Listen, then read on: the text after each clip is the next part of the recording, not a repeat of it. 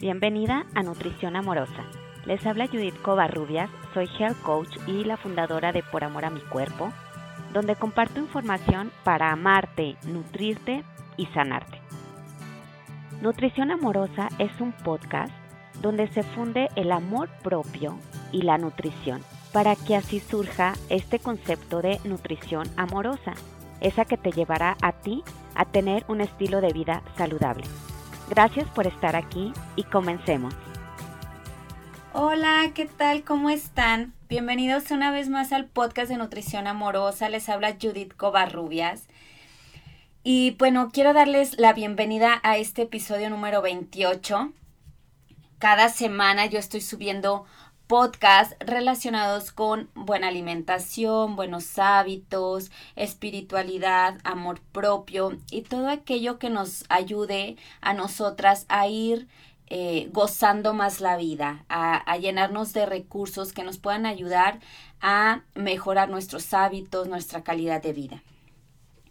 Hoy eh, quiero contarles un poco de algunos pasos que a mí me sirvieron para retomar mi vida.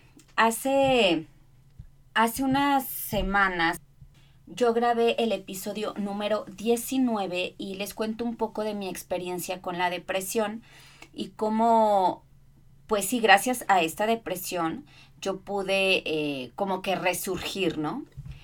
Digamos que, que, muchas veces nos tiene que pasar algo como muy profundo o muchas veces doloroso para que nos demos cuenta del tipo de vida que estamos llevando, ¿no? Hay muchos factores a nuestro alrededor que pueden impactar fuertemente nuestra vida. Sin embargo, es decisión de cada uno de nosotros el poner manos a la obra y pues reconstruirnos. Yo no soy psicóloga, solamente hoy yo quiero contarles eh, mi experiencia. Me puse a pensar eh, cuáles habían sido los principales eh, factores o pasos que empecé a seguir para hoy sentirme muchísimo mejor. De hecho, pensaba en cómo disfruto la vida, me gusta vivir cuando antes la verdad es que me pesaba bastante y me siento súper contenta y súper agradecida de hoy eh, valorar tanto el don de la vida y, y pues sí, o sea, eh, disfrutar cada momento. La verdad me comparo con hace, ¿qué será? Unos cinco años al día de hoy y la diferencia de la Judith de hace cinco años a la de hoy es completamente distinta, ¿no?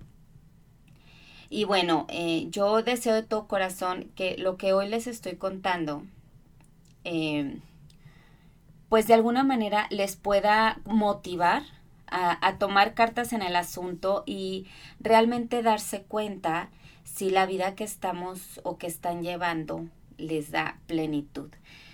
Yo considero y creo realmente que la vida es para que estemos felices y no cruzar por eh, adversidades interminables de sufrimiento.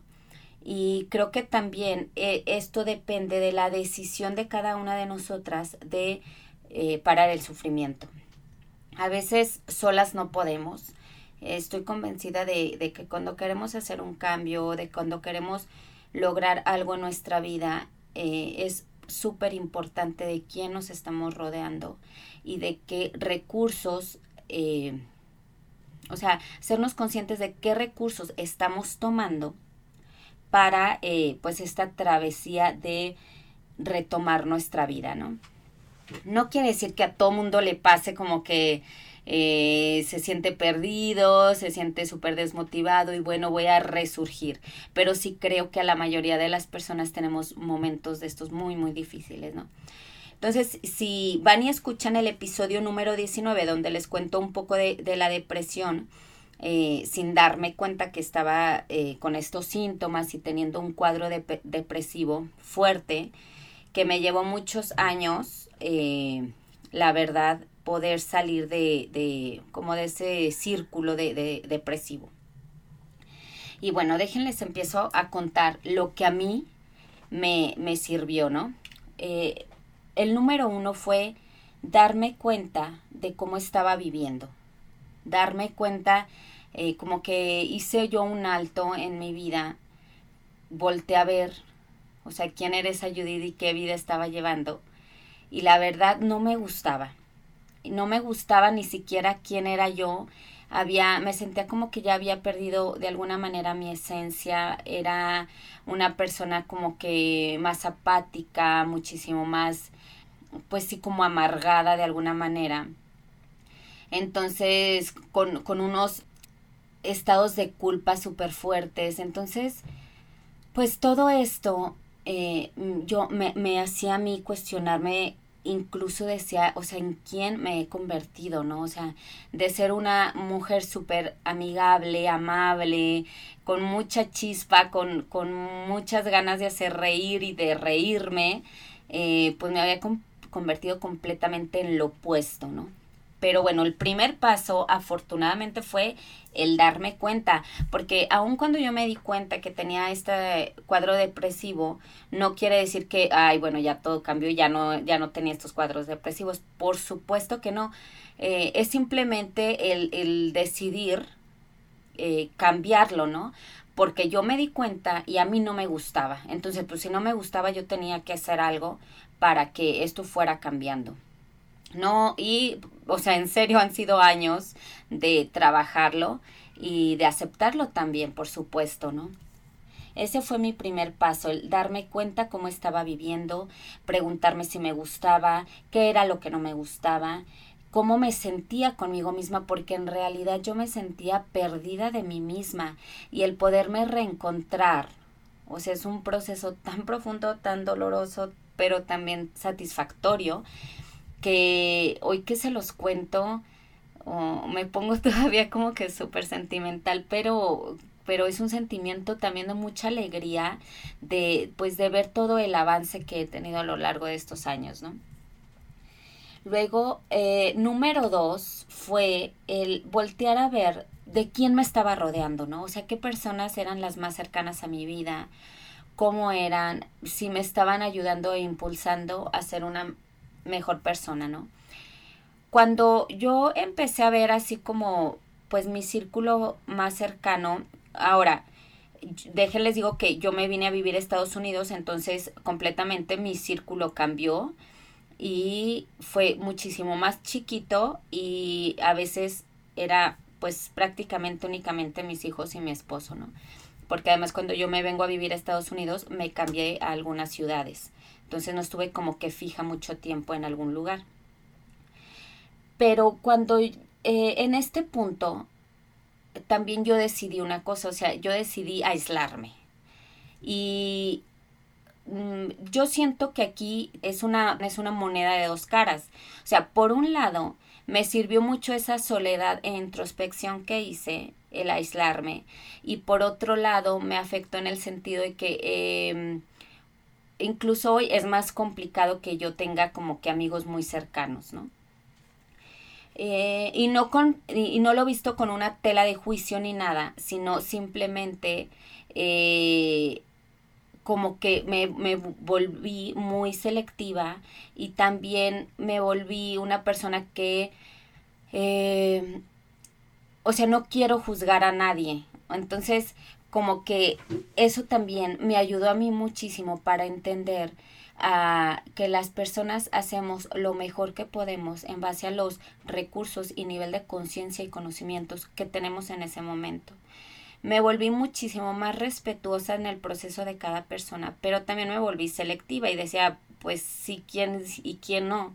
O, o como que vas eh, de alguna manera como formando grupos de amigos para determinadas cosas, ¿no? Entonces, bueno, sin más rollo, es muy importante que vean de quién se están rodeando, les está aportando a su vida, les está ayudando a ser mejores personas, les eh, aporta felicidad y viceversa. O sea, también nosotros tenemos un compromiso de, de ser una eh, persona que estemos impulsando a los demás a ser mejores, ¿no? Sin telas de juicio, al contrario, con, siempre con impulso y como dicen, acomodando la corona de otras mujeres para que salgan y, brillen, ¿no? Eh, y esto aplica, claro, pues entre mujeres y hombres también, ¿no? Entonces, bueno, ese fue mi paso número dos y eh, es importante que tengamos muy presente que el círculo que tenemos de personas cercanas nos esté aportando y nos esté ayudando a salir adelante cuando nos encontramos en un momento como que donde estemos perdiendo la conexión con nosotras mismas y tengamos y queremos dar un una vuelta ah, totalmente a nuestra vida, ¿no? Como retomarla y transformarla, potenciarla. Luego el 3 fue pues claro, investigar cómo sentirme mejor, explorar terapias o sea, yo se los digo con todo el amor del mundo que solas no podemos salir adelante cuando nos encontramos en un momento que, o sea, que incluso mental y físicamente no estamos bien, ¿no? Y para esto, pues hay muchos recursos hoy en día, muchos profesionales que nos pueden ayudar a, ir canalizando todos, eh, por supuesto, el dolor eh, y, e incluso ir potencializando aquello que sí está bien en nuestra vida y que muchas veces dejamos de verlo porque le damos mucho más peso a lo negativo que a lo positivo. Entonces, eh, también aquí es importantísimo que acudamos con profesionales que nos ayuden a salir adelante de si nos encontramos deprimidos, si nos encontramos como que sin propósito de vida, si, me explico, o sea, buscar aquel profesional que nos va a ayudar a retomar nuestra vida. Es súper importante tener un guía, un mentor para salir adelante y por supuesto, como les decía en el punto anterior, como una tribu que nos impulse a salir adelante. El número cuatro es también súper importante, pero muchas veces no, le, no lo relacionamos, pero sí tiene un impacto importantísimo y es voltear a ver lo que estamos comiendo. El impacto de lo que comemos tiene un impacto enorme en cómo nos vamos a sentir. La calidad del alimento determina también la calidad de nuestras emociones. ¿Por qué? Porque al final de cuentas todo esto químicamente en nuestro cuerpo trabaja o a nuestro favor o en contra de, de nuestro bienestar. Entonces, es importantísimo que cuides tu alimentación en el sentido de yo no estoy hablando de una dieta de peso ni de nada. Yo solo estoy hablando que, y, que veas que estés comiendo, que le des una prioridad a los alimentos naturales y que trates de evitar en la medida de lo posible aquel alimento procesado y te enfoques en si tú de verdad quieres retomar tu vida, te enfoques en que tu alimentación cada vez sea más eh, natural, cargada de sol. Es decir, pues que realmente no la esté dando la naturaleza, ¿no? Es todo un proceso, yo sé, es todo un proceso, chicas. Eh, la alimentación también, no sé, no es que de la noche a la mañana la vas a cambiar. Yo creo que es un camino de toda la vida el intentar que nuestra alimentación pues trabaje a nuestro favor, que potencialice nuestra salud física y mental.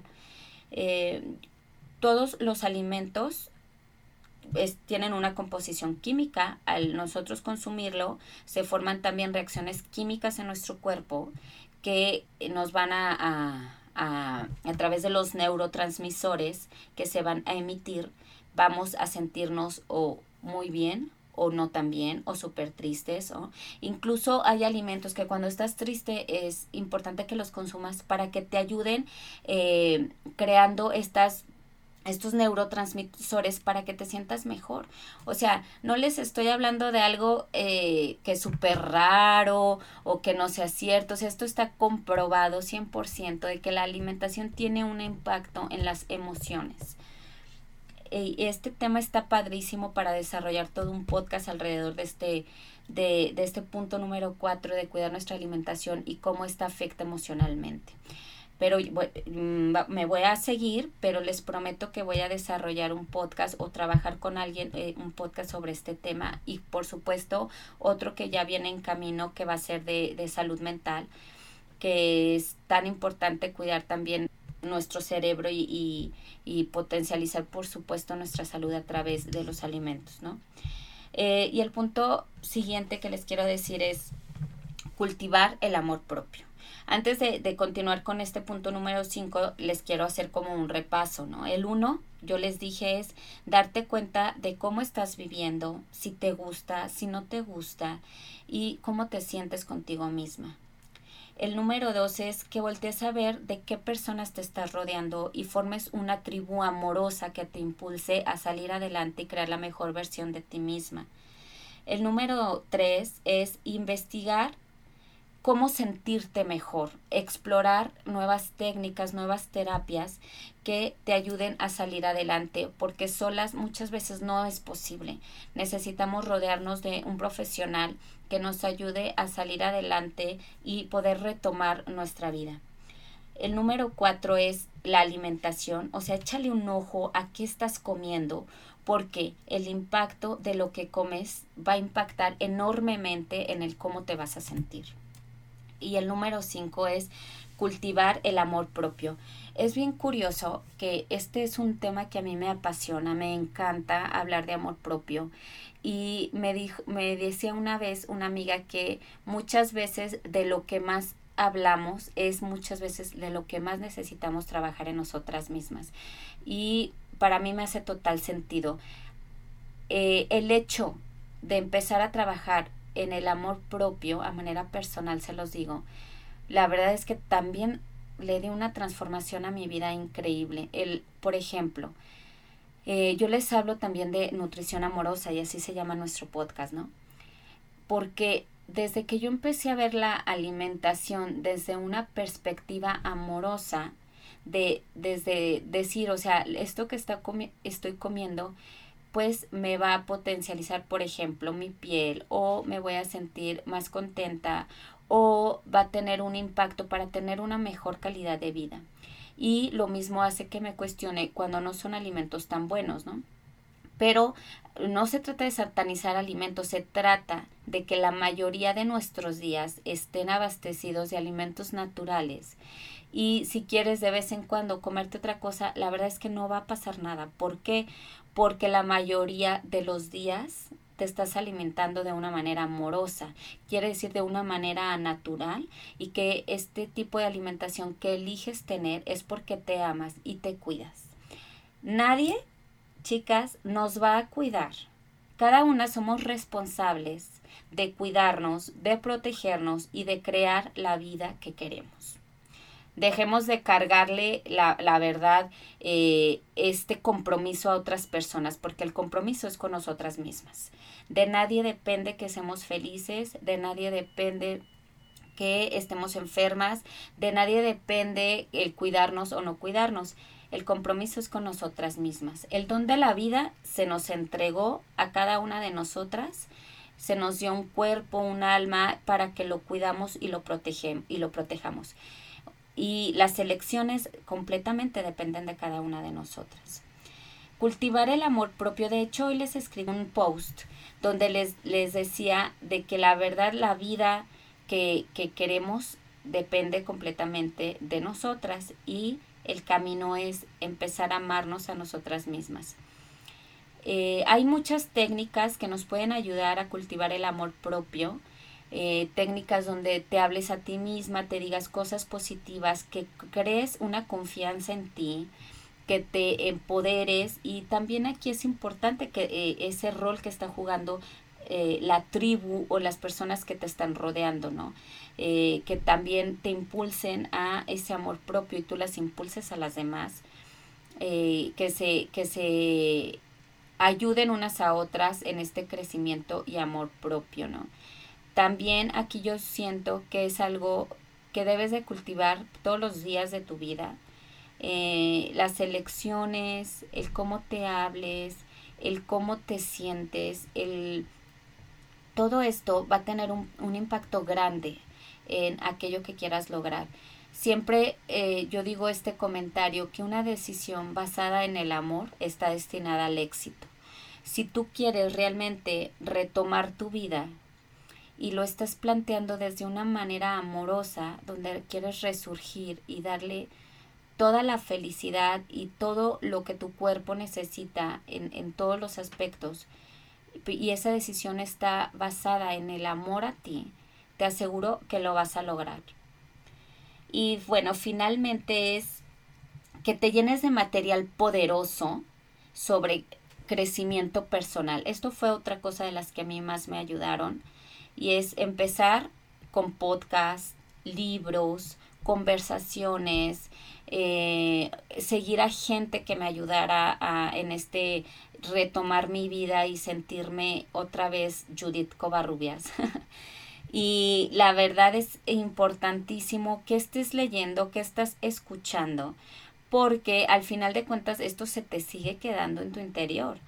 Entonces, si tú empiezas, por ejemplo, a leer sobre crecimiento personal, sobre autoestima, sobre autocuidado, son cosas que estás nutriendo tu alma y estás nutriendo tu cuerpo a través de mensajes poderosos que se le van a ir quedando en el subconsciente para que tú logres ese eh, retomar tu vida desde la mentalidad de crecer personalmente y de aumentar ese amor propio. Eh, hay un libro que a mí me encantó y que fue el de los cuatro acuerdos. Muchísimas personas lo han leído ya, pero para mí fue un libro súper liberador, en el sentido de, de, dejar de tomar las cosas personal, de, eh, de entender que las personas hacen lo mejor que pueden, o sea, no vienen aquí a hacernos daño y hacernos sufrir, hacen también lo mejor que pueden, al igual que nosotros hacemos lo mejor que podemos. Entonces, para mí fue un libro muy liberador. También eh, he leído varios libros de Luis Hay que también me han encantado, de One Dyer. También han sido libros muy, muy liberadores para mí. Eh, entonces, eh, también, por ejemplo, eh, escuché, escuchar el podcast de Ana también ha sido algo muy hermoso para mi vida. Eh, Marco Antonio Regil también su podcast está padrísimo, Alejandra Llamas. Y hoy en día que empiezan a surgir nuevos podcasts que también me, me han ayudado a mí muchísimo en mi crecimiento personal.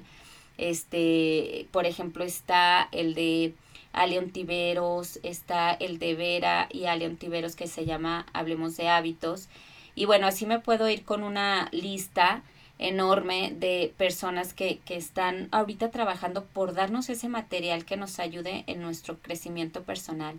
También Priscila Ortiz tiene un nuevo podcast y habla y es sobre historias, ¿no? De, de cómo nosotros nos, nos sentimos y de hecho así se llama Todas tenemos historia entonces, para que se den una vuelta por esos podcasts.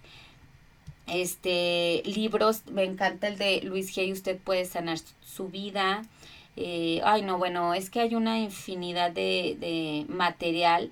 Entonces, ya para terminar, pues el punto número 7 es el llevar una vida espiritual. Y este les confieso que para mí ha sido el más retador porque eh, empiezo con mis prácticas, por ejemplo, de meditación y luego paro y luego otra vez las retomo y luego paro. Entonces, este ha sido uno de los más grandes retos. Yo creo que este año que ya me planteé así eh, de una manera más enérgica, por así decirlo, que es una práctica que necesito ser constante para yo sentirme bien.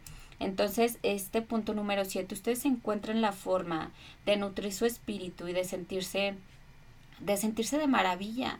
La verdad es que no podemos descuidar ningún área de nuestra vida porque eh, nos vamos a sentir completamente desbalanceadas. Yo creo que es normal que, que siempre esté algún desbalance, pero no un desbalance súper, súper marcado, ¿no? Eh, es importante. Yo creo que, que, todo suma, aunque sea un pasito chiquito, aunque sea cinco minutos, dos minutos de meditación, le va a ir sumando a, a transformar mi vida.